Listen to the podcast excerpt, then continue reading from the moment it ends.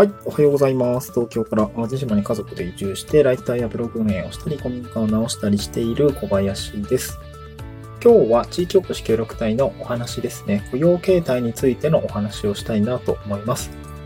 えっ、ー、と、大きく分けると雇用型と委託型がありますので、まあ、先にその委託型と雇用型について、まあ、改めてお話をしようと、まあ、特徴みたいなものですね。えー、これを解説した上で、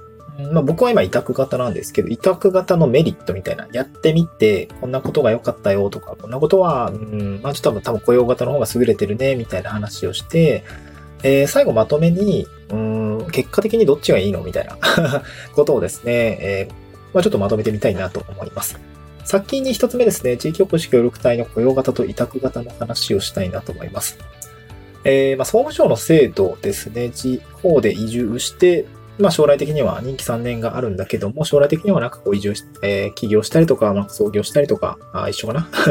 あの、まあ事業継承したりとか、まあその地域で活躍する人をまあ後押しする制度かなと思います。ワンクッションになるような、あ制度になる、この地域おこし協力隊ですけども、まあいろんな形態の仕方があります。まあ企業型とか、うん、あとはなんか、うん、受け入れ団体に成り上がり方みたいな、なんかそういうのいろいろ 細かいものを見ていけばいろいろあるんですけども、えー、シンプルに、えー、雇用型、会計年度任用職員というような形で自治体に一度お世話になるタイプと、えー、雇用契約がないですね、委託型個人事業主で仕事を発注、まあ委託、移植する場合というものが、まあ大きく、まあ分けて2つあるかなと思うんですけど、まあそれについて、え、まあちょっと特徴をですね、解説したいなと思います。まあ、まず、そうですね、いろいろ着眼ってあるんですけど、まあ、雇用形態の有無については、雇用型は本当に雇用契約に基づいて仕事を行います。で、一方、委託型は、えー、雇用契約ありません。えー、業務委託契約になりますね。これはもう本当に個人事業主と一緒で、えー、業務委託契約というものになります。えー、雇用契約と業務委託契約で縛ると、まあ、何が違うのかっていうと、まあ、主には社会保険とかですかね。うん、社会保険を、えー、自治体に雇用されることによって、まあ、年度、えー、会計年度任用職員になりますので、社会保険の負担は、えー、まあ、雇用主が折半してくれるところがあります、一部ね。なので、手取り報酬は、まあ、例えば月額23.5万円という、まあ、今、最高額になるかなと思うんですけど、それから社会保険が引かれて、まあ、手取りがわかんないですけど、21万円とかになるのかな。えー、そのくらいになって、実際は振り込まれるという形ですね。一方、委託型については、僕が今、契約額面22.5万円で契約しているんですけども、まあ、そのまま額面通り、口座には振り込まれますが、え社会保険とか健康保険とか、え国民年金っていうのは、普通に個人で払う形になりますので、なんていうの？えー、普通に払ってくださいっていう感じかな。うん。で、あとは、年末調整とか、まあそういう税金関係の処理も、まあその年末調整があるものと、また個人事業主型は本当に普通に確定申告、普通にね、えー、普通に個人事業主なんで、えー、やり、やる必要があるという形ですね。うん。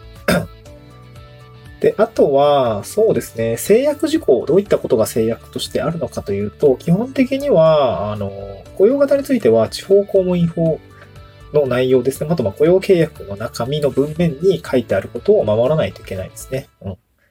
で、あとは、業務委託契約で、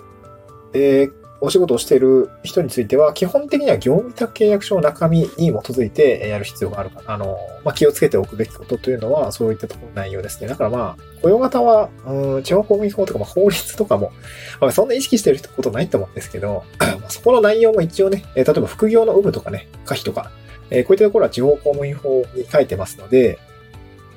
えー、っと、なんていうのかな。そういったところも意識しておく必要があるかなと思います。まあ、ただ、これだけ見ると、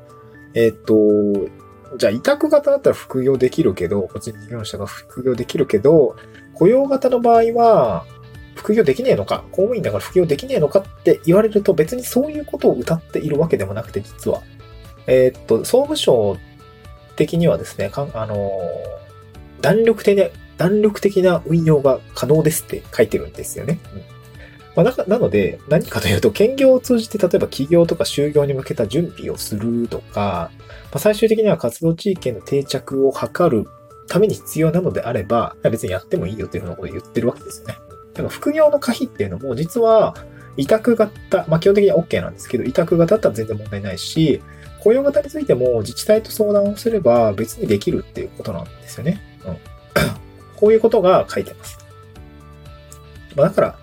えー、まあ、結構地域おこし協力隊を選ぶときに雇用型にするのか、委託型にするのか、ポイントってどういうとこなのっていうところがあるんですけど、副業の有無については結構気にされることも多いと思うし、3年後にね、自分で飯食うために副業ね、最初からやってこないといけないよねっていうところがあったりもすると思うんですけど、えー、っと、委託、雇用型だったとしても、えー、弾力的な運用がすでに今なされている場所であれば、えー、そこまで心配しなくていいかなと思います。ただし、雇用型で運用している、かつ、そこでの、うーん、なんていうの？自治体の運用的に副業あんまりやってる人実はいないんだよね、みたいな場合だと、えー、やっぱ自治体って前例踏襲、ね、前例踏襲監修に従うケースが多いですから、そこは、自らこう、ガリガリこう 市場を切り開いていくというか、いや、今まで副業やってきた人いなかったからさ、許可出すのちょっと出しづらいんだよねって多分言われることはあると思うんですけど、そこはフル無視して、頑張って、いや、こうこうこういう妥当性があるんで、やらせてくれ。じゃないとやめろみたいな、そんなレベルの感じじゃないと、まあ、ぶっちゃけ厳しいかなと思いますね。だそれだったら、シンプルに委託型を選んで、まあ普通にやりますぐらいの方が、個人的にはね、楽かなと思います。別にね、あの、僕自身その切り開くのは、いや、めんどくさいね。めんどくさいね。それだったら最初から、まあどうしても行きたいエリアだったり、行きたい、住みたい市町村だったのであれば、そこは開拓すればいいんだけど、まあ、その地域おこし協力隊の募集要項を見て、えー、あとは先輩の協力隊がどうなってるのかを見て、まあ、ハードルが低そうなところから入っていく方が大変じゃないのかなというふうに感じますね。うん。で、あとは、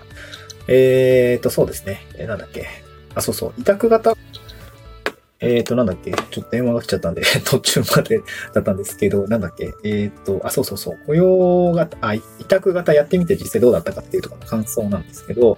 まあ、まず活動の自由度は非常に大きいですね。活動の自由度は非常に大きいかなと思います。まあ別になんか制約されることって特にないんで、なんか好きにやってっていう感じですよ。まあまあこれ自治体との関係性にもよりますけど、まあ、ある程度信頼感を最初に獲得をして、まあ、ある程度計画だった活動計画を立てて、その範疇でやってるのであれば、別にそんなに、やや言われることはないかなと思いますね。この辺で、うんまあ、活動の自由度が大きいというのは非常にこの委託型のメリットかなと思いますね。うんまあ、あとは、雇用型に比べると、うん、なんかね、その、執務室にずっといるわけじゃないんで、ちょっとこう、孤立しがちみたいなところはあるかなと思いますね。うん。執務室にずっといるのであれば、まあ、僕の友達も宮崎で教育店やってるんですけども、その子は窓口業務に立っているんですよね。えー、9時から16時ぐらいの間、窓口業務に立っているので、ね、ずっと職員さんと一緒にいるわけですよ。ってなると、やっぱりそこで、ね、仕事、まあ普通に会社員と一緒っすよね。うん。だから普通に雑談もするだろうし、飯も一緒に食いに行くだろうしってことすると思うんだよね。まあ、だから、孤立はしないと思うんだよね、担当者さんと。まあ、馬が合えば一番いいだろうし、まあ、馬が合わなかったらちょっと逆にストレスかもしれないけど、ただ、委託型についてはマジで本当にオフィスないし、基本在宅ワークになりあの、なんか、在宅ワークというか、なんか そんな感じになると思うんだけど、あの、そういうものになるかなと思います。まあ、基本外に出たりとか、自宅で仕事したりとか、あとはコワーキングスペースをね、活動経費で契約しちゃってそこでやっちゃうっていうのもまあありかなと思いますね。で、あとは、えー、っと、まあ、一番のポイントは副業がしやすいっていうところが、やっぱりこう委託型のメリットかなと思いますね。めちゃくちゃ副業してますね。で、あとは、個人で仕事を受けちゃえるのがでかいですね。これ副業の延長線なんだけど、普通に別の仕事、案件を個人事業主として案件として受けるっていうことは普通にできるので、えー、意外と、意外ととかめっちゃでかいですね。えー、僕も自治体のお仕事、今、協力隊人気中ですけど、まあ、ある課の仕事受けたりとか、また別の課の仕事を受けたりとか、あのー、そういうこともやってるし、まあ、普通に民間とか、あの、お仕事を取っていることもありますね。うんえー、っと、そうですね。まあ結構地域保守協力隊って人脈できていくんで、そうなると、えー、個人事業主、人気中だからどうこうって別にそのぶっちゃけ関係ないんで、あの、いい人がいたったらお仕事振りたいですみたいなのが意外といて、そういうところで間髪入れずに、あ、受け、受けれますっていうことを言うことはできますね。まあ、ただ本業がに差し障りがあると、まあその辺はちょっとまた微妙なところがあると思うんですけど、まあ本業って何なのかっていうところも個人事業の仕方的には別ないと思うんで 全部本業だと思うんで、だから、委託型については、まあ、いろんなお仕事があできるチャンスというのが、まあ、あるということですね。うんまあ、あとはね、子供が熱出ても、有給とかの手続きをいちいち考えなくていいっていうのが、委託型は楽かな うん。まあ一応その、有給とかね、多分あると思うんですよ。雇用型についてはね。うん。まあそれはね、それはそれでいいメリットかもしれないけど、まあ個人事業者っていつ働いて、いつ休んでもいいわけなんで、うん。まあ、表裏一体あれど、いや、子供最近、その3月から4月にかけても毎週のようにね、あの、で、だ、出てると、休まないといけないじゃないですか。そこがね、委託型で良かったというか、フリーランス的な感じで良かったなと思いまして、手続きもめんどくさいし、まあ言うたら、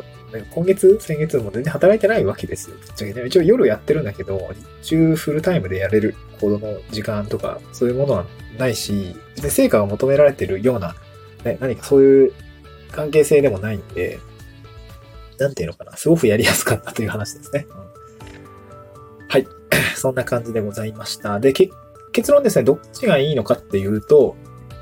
個人的には、まあ、雇用型も委託型も別に副業できればどっちでもいいと思うんですけど、まあ、個人的には委託型がいいかなと思います、ね。その辺の制約だったり自治体との関係性も相まって、えー、安牌なのは多分委託型なんじゃないかなと思いますね。個人事業主でやるっていうのが、あいろいろ楽かなというふうに感じています。はい。えー、まあ、なので、募集要項に雇用型なのか、会計年度任用職員として採用しますであれば雇用型らしい、え、個人事業主として、まあ、移植をしますって書いてあれば、えー、委託型なんで、まあ、そういったところの文言をですね、ちょっと確認をして採用形態を確認するっておくところは、あしておくっていうことはですね、すごく重要なので、まあ、ぜひやってみてください。えー、まあ、僕の、えー、ブログ、貼り付けておきますね。えー、募集要項の読み解き方みたいなものをえー、貼り付けておきますので、まあ、そっちもぜひ見てみてください。また次回の収録でお会いしましょう。バイバイ。